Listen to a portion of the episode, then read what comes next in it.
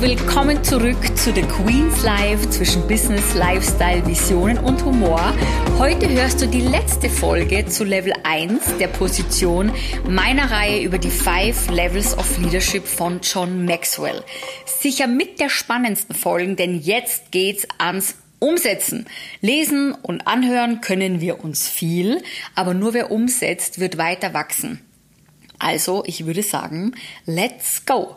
Überzeugungen, die einer Führungskraft helfen, das Level 2 zu erreichen. Der Wechsel von Level 1 zu Level 2 findet erst dann statt, wenn sich dein Denken über Leadership verändert. Niemand muss ein positionell denkender Leader bleiben. Aber je länger du dich auf deine Position verlassen hast, desto länger kann es jetzt dauern, bis du deine Art zu führen und die Art, wie andere deine Führung sehen, änderst. Du musst dir den Weg von Level 1 beginnend nach oben verdienen. John Maxwell gibt uns vier Statements an die Hand, die du dir innerlich zu eigen machen musst, bevor du von einer positionellen zu einer erlaubenden Führungspersönlichkeit werden kannst.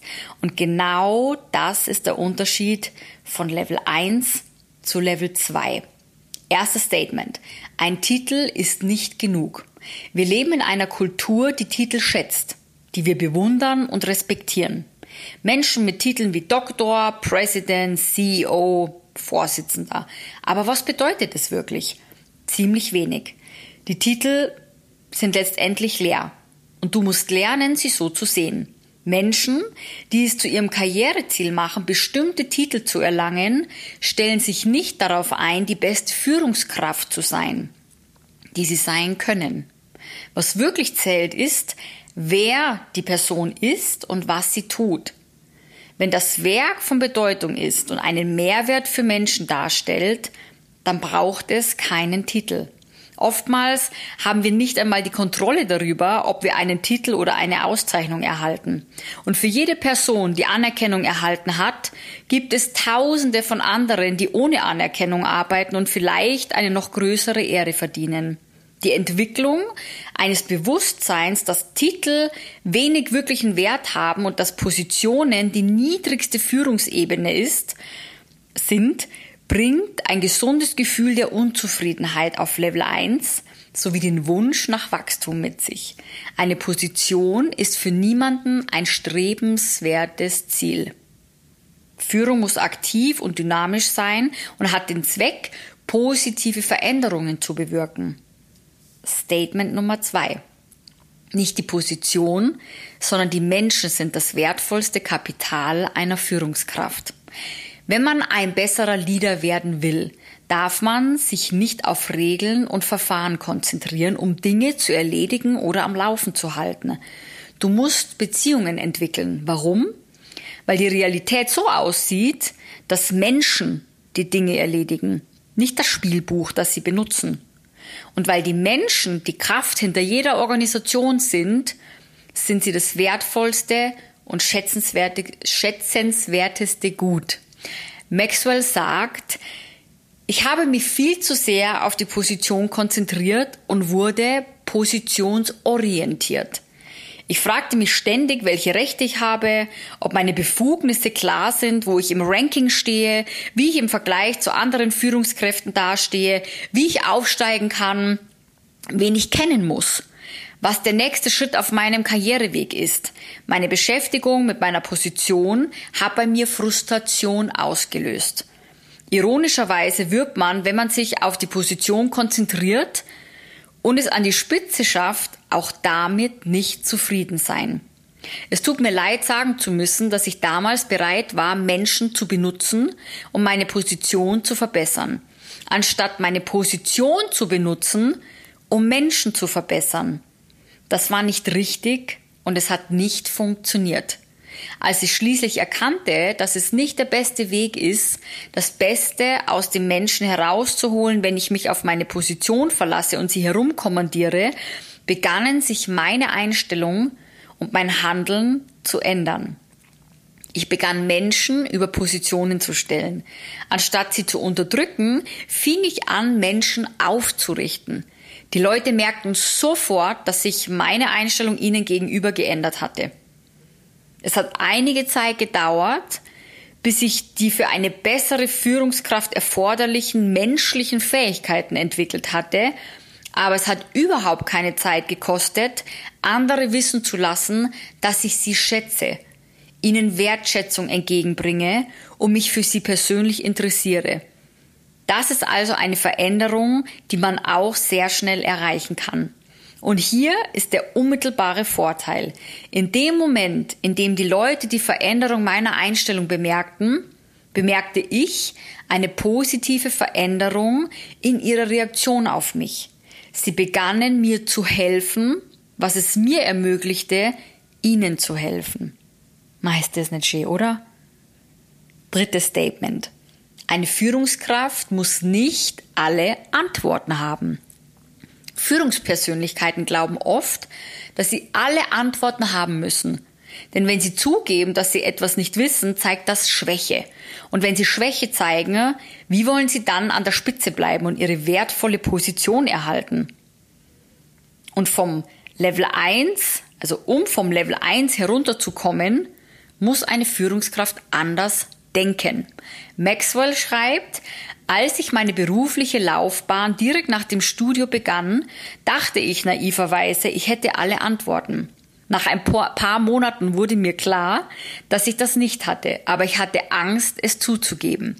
Meine Unsicherheit und Unreife veranlassten mich dazu, so zu tun, als ob ich die Antworten wüsste, egal wie weit außerhalb meines Fachgebietes die Frage lag. Ein paar Jahre lang habe ich versucht, so zu tun, als ob ich es schaffte, bis ich es schaffe, eine Führungskraft zu sein. Aber ich konnte es nicht gut vortäuschen und die anderen konnten es merken. Und natürlich hilft diese Art von Ansatz nicht dabei, es tatsächlich zu schaffen. Und das erlebe ich bei uns im Business auch hin und wieder. Meist bei Führungskräften, die sehr schnell Titel erreichen, aber diesen eigentlichen Prozess gar nicht wirklich durchlebt haben. Da steht man dann, man hat ein Team, das sind Menschen, die natürlich was von einem jetzt erwarten. Und anstatt zuzugeben, dass man auch etwas vielleicht noch nicht kann oder vielleicht noch nicht so weit ist, da tut man so, als wäre man schon ganz, ganz, ganz groß und fängt an, Anweisungen zu geben. Und das kommt nicht gut an und das Team spürt sowas. Und sie kommt dann oft zu mir mit der Aussage, Kathi, die tut ja selber nichts, aber sagt uns, was wir tun sollen. Und das ist keine gute Basis für ein Miteinander und für eine Teamkultur. Besser wäre, man gibt zu, man lernt jetzt gemeinsam. Man geht gemeinsam ins Tun und unterstützt und hilft sich gegenseitig. Somit verdienst du dir das Vertrauen und die Erlaubnis deines Teams, sie weiterzuführen. Wieder zurück zu Maxwell. Ähm, er sagt, ich begann zu begreifen, dass die Aufgabe eines Leaders nicht darin besteht, alles zu wissen, sondern Menschen anzuziehen, die Dinge wissen, die er oder sie nicht weiß. Als ich erkannte, dass einer von uns nicht so klug ist wie wir alle, hörte ich auf, Menschen zusammenzubringen, um ihnen Antworten zu geben und begann, sie aufzurufen, mir zu helfen, Antworten zu finden. Das veränderte meine Führung nicht nur, weil ich selbst sein konnte und aufhören konnte, so zu tun, als wüsste ich mehr, als ich tat, sondern auch, weil es die Kraft des gemeinsamen Denkens zeigt. Statement Nummer vier. Eine gute Führungskraft bezieht immer andere mit ein. Da positionelle Führungskräfte oft alleine arbeiten und oben auf dem Berg der Führung stehen, während ihre Untergebenen unten zusammenarbeiten, arbeiten ihre Teams weit unter ihren Möglichkeiten. Und warum? Führung im Alleingang führt nicht zu Teamarbeit, Kreativität, Zusammenarbeit oder hohen Leistungen. Was für eine Schande und was für eine Verschwendung, also was für eine Verschwendung von Potenzial. Maxwell schreibt, in der Generation meines Vaters gab es viele einsame Führungskräfte, deren Motto lautete, mein Weg oder der Highway. Infolgedessen verpassten sie eine Menge. Beim Aufstieg der Five Levels of Leadership geht es um etwas anderes. Es bedeutet, gut mit anderen Menschen umzugehen. Es verlangt von den Liedern, anderen ein Vorbild zu sein. Es fordert sie heraus, Menschen zu entwickeln. Je höher man in der Führung aufsteigt, desto mehr erkennt man, dass es bei guter Führung darum geht, mit anderen zu führen, nicht nur andere zu führen. Sie erfordert Zusammenarbeit. Sie erfordert Einbeziehung. Sie erfordert den Verzicht auf egoistische persönliche Ambitionen zum Wohle des Teams und der Vision der Organisation. Es bedeutet, Teil von etwas zu sein, das größer ist als man selbst. Es bedeutet, andere über sich selbst zu stellen und bereit zu sein, nur so schnell zu sein wie die Menschen, die man führt. Und da muss ich jetzt auch gleich wieder Parallele zu unserem Business ziehen, weil ja, gerade in unserem Business erreicht man höhere Titel mit genau dem, was Maxwell gerade gesagt hat, beziehungsweise in seinem Buch schreibt. Und manchmal wären viele von euch schon weiter und ich sage dann immer, dein Team ist noch nicht so weit. Und erst wenn sie es sind, dann wird es soweit sein. Hören die Mädels natürlich nicht gern, aber sie wissen, dass ich recht habe und Maxwell bestätigt es auch hier. Und das ist alles okay. Gut, gehen wir wieder weiter mit Maxwell. Maxwell. Ein Freund erzählte mir, dass eine Gruppe von Marinesoldaten, wenn sie in den Kampf ziehen, ihre Rangabzeichnung nicht tragen. Ein Grund dafür ist, dass sie nicht wollen, dass Offiziere und Unteroffiziere vom Feind ins Visier genommen werden. Aber es gibt noch einen anderen Grund. Wenn Marines in den Kampf ziehen, wissen sie, Marinesoldaten, wenn Marinesoldaten in den Kampf ziehen, wissen sie, wer das Kommando hat. Die Befehlskette ist bereits klar festgelegt. Daran muss niemand erinnert werden. Aber Nichttragen von Rangsymbolen vermittelt auch eine klare Botschaft von den Führern an die Gefolgsleute. Wir sitzen alle im selben Boot. Wir leben oder wir sterben gemeinsam ungeachtet des Rangs. Ah, das finde ich so geil. Ich liebe das ja. Ich liebe diese Marinesoldaten, äh, Navy Seals, die haben einfach so, so, so eine geile Teamkultur. So, kleiner Ausbruch. Der Aufstieg von Level 1 zu Level 2 erfordert von einer Führungskraft die größte persönliche Veränderung. Oh ja, dem kann ich absolut zustimmen. Es erfordert eine Änderung der Überzeugungen und Einstellungen gegenüber anderen Menschen und der Führung. Aber hier ist die Wahrheit. Sobald du dich entschlossen hast, andere in deine Führungsarbeit einzubeziehen, bist du auf dem besten Weg, auch auf den anderen Ebenen der Five Levels of Leadership erfolgreich zu sein. So. Und jetzt habe ich nur richtig coole, einen richtig coolen Leitfaden, wie du von Level 1 wachsen kannst und ab in Level 2 gehst.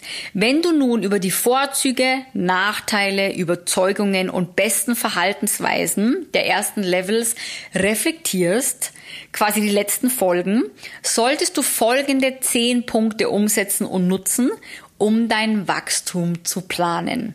Nummer 1. Danke den Menschen, die dich zu einer Führungsrolle eingeladen haben. Wenn du jemals gebeten wurdest, eine Führungsposition zu übernehmen, ist das ein Zeichen dafür, dass jemand an dich geglaubt hat. Ganz gleich, ob du vor einer Woche oder vor zehn Jahren eingeladen wurdest, eine Führungsposition zu übernehmen. Es ist nie zu spät, sich bei der Person zu bedanken, die dich an den sogenannten Leadertisch eingeladen hat. Nimm dir die Zeit, dieser Person einen Brief, eine E-Mail oder eine WhatsApp zu schreiben, um ihr zu danken und den positiven Einfluss, den die Führungsrolle auf dein Leben hatte, zum Ausdruck zu bringen. Zweitens, engagiere dich für das Wachstum von Führungskräften. Du wirst als Führungskraft nicht wachsen, wenn du dich nicht dazu verpflichtest, deine Komfortzone zu verlassen und versuchst, eine bessere Führungskraft zu sein, als du es heute bist. Schreib dir selbst eine Verpflichtungserklärung zum Wachstum, in der du beschreibst, was du tun wirst, um zu wachsen und wie du dabei vorgehen wirst. Unterschreibe und datiere sie dann. Bewahre sie an einem Ort auf, an dem du sie in Zukunft wiederfinden kannst. Dies markiert den Tag, an dem du dich verpflichtet hast, die Führungskraft zu werden, die du sein kannst um dich auf den Five Levels of Leadership weiterzuentwickeln. Punkt Nummer drei. Definiere deine Führungsrolle. Auf Level 1 solltest du dir die Zeit nehmen, um deine Führung zu definieren und zu entscheiden, ne, wie du sie gestalten willst. Stell dir drei Fragen, um die Führungskraft zu beschreiben, die du sein möchtest. Wer bin ich? Was sind meine Werte? Welche Führungspraktiken möchte ich einführen? Viertens. Verlagerung von der Position zum Potenzial. Wie hast du in der Vergangenheit deine Karriereziele formuliert? Hast du an Titel und Positionen bezogene Ziele gedacht? Oder hast du an den Weg gedacht, sprich an die Arbeit, die du tun wirst, während du versuchst, die größere Vision zu erreichen? Spannend, oder? Wenn du an einen Titel oder an eine Position gedacht hast, bin, bin ich mir sicher, das haben einige von euch, solltest du deinen Fokus ändern. Denke stattdessen über dein Führungspotenzial nach. Welche Art von Führungskraft kannst du werden? Welche positiven Wirkung, also welche positive Wirkung kannst du auf die Menschen haben, die du führst? Welchen Einfluss kannst du auf dieser Welt ausüben? Schreib deine Ziele neu, um eine nicht positionelle Denkweise anzunehmen. Dies wird sich auf deine Lehrfähigkeit und die Art und Weise, wie du deine Teammitglieder behandeln wirst. Fünftens. Fokus auf die Vision. Eine Möglichkeit, die Betonung auf Titel oder Position zu verringern, besteht darin, sich mehr auf die Vision der Organisation zu konzentrieren und sich selbst eher als jemanden zu sehen, der seinen Geschäftspartnern den Weg zur Erfüllung dieser Vision ebnet. Nimm dir daher etwas Zeit, um deine Stellenbeschreibung in diesem Sinne neu zu formulieren. Heißt, wenn du noch kein Team hast, ist es deine Vision und du wirst Menschen finden, die glauben an das, was du glaubst. Wenn du ein kleines Team hast, überleg Gemeinsamkeiten in euren Zielen und mach daraus eine Teamvision. Wenn du ein großes Team hast, wirst du spüren, was die Teamvision ist. Schreib dir die Vision deiner Organisation auf und wie dein Team dazu beiträgt, diese Vision zu verwirklichen. Schreib dann auf, wie du es deinen Teammitgliedern leichter machen kannst, ihre Ziele und somit näher kommen des größeren Ziels zu erreichen. Sechstens. Wechsel von Regeln zu Beziehungen. Wenn du dich in der Vergangenheit auf Regeln und Vorschriften verlassen hast, um deine Geschäftspartner zu führen, dann musst du zu einem stärker beziehungsorientierten Führungsansatz übergehen. Beginne damit, in jeder Position, die du führst, einen Wert zu sehen. Entschuldigung, habe mir versprochen. Beginne damit, in jeder Person in jeder Person, die du führst, einen Wert zu sehen. Mach es dir dann zum Ziel, der Person zu vermitteln, wie sehr du jeden Menschen und somit auch sie schätzt. Die Menschen sind das wertvollste Kapital eines jeden Teams. Du musst sicher sein, dass du sie auch so behandelst. Siebtens. Nimm Kontakt zu deinen Teammitgliedern auf. Wenn du bisher darauf gewartet hast, dass sie zu dir kommen, um sie zu führen, musst du deine Herangehensweise der Kontaktaufnahme mit ihnen ändern. Mach es dir zum Ziel, sie kennenzulernen, ihnen deine Wertschätzung auszudrücken, sie zu ermutigen und ihnen deine Unterstützung anzubieten. Hier möchte ich auf unser Business bezogen gerade die höheren Führungskräfte ansprechen. Reflektiert, reflektiert mal euer Organisation. Und ihr werdet merken, dass dort mit Sicherheit der ein oder andere Geschäftspartner, insbesondere ein Trainer ist, bei dem ihr genau das anwenden könnt. Punkt Nummer 8.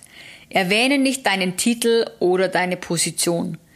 Wenn du es dir zur Gewohnheit gemacht hast, anderen, andere an deinen Titel oder deine Position zu erinnern, verpflichtest du dich jetzt, dies nicht mehr zu tun.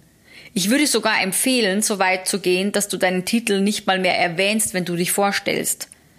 Tu, was auch immer du tun musst, um dich weniger mit deinem Titel und deiner Position zu identifizieren, sondern mehr damit, was du zum Team oder zu deiner Organisation beitragen kannst.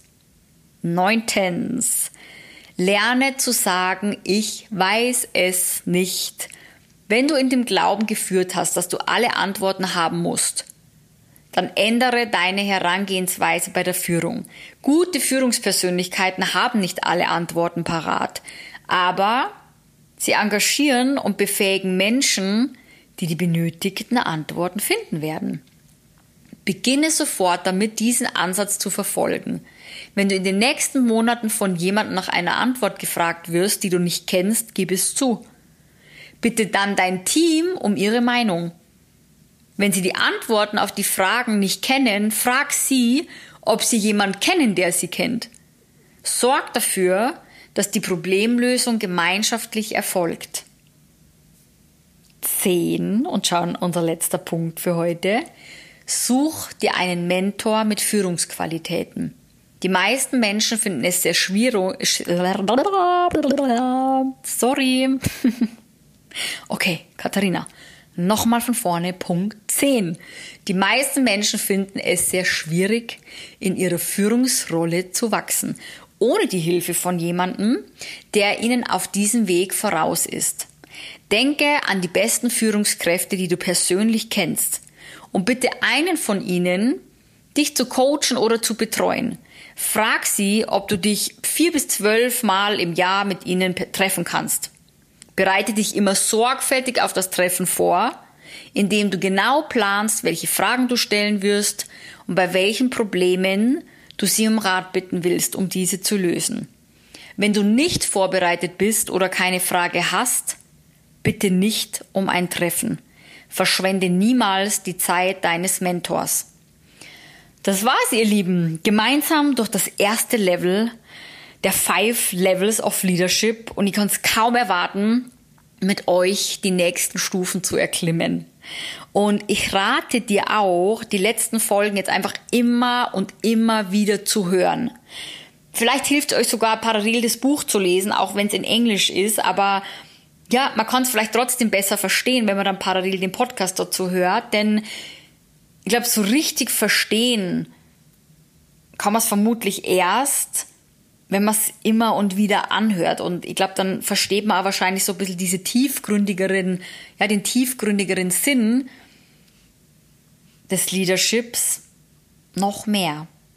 Mach dir Notizen dazu. Reflektier dich selbst und versuch mit all dem jetzt neu gehörten Wissen die Position zu verlassen und sei bereit, Dinge einmal etwas anders zu sehen und anzugehen. Denk nochmal darüber nach, wie du bisher mit deinem Team gearbeitet hast. Sei bereit, Fehler einzugestehen und sei vor allem bereit, den Berg da oben immer und immer wieder zu verlassen, um mit deinen Menschen, mit deinem Team Seite an Seite zu gehen. Ich freue mich auf euch. Bis zum nächsten Mal.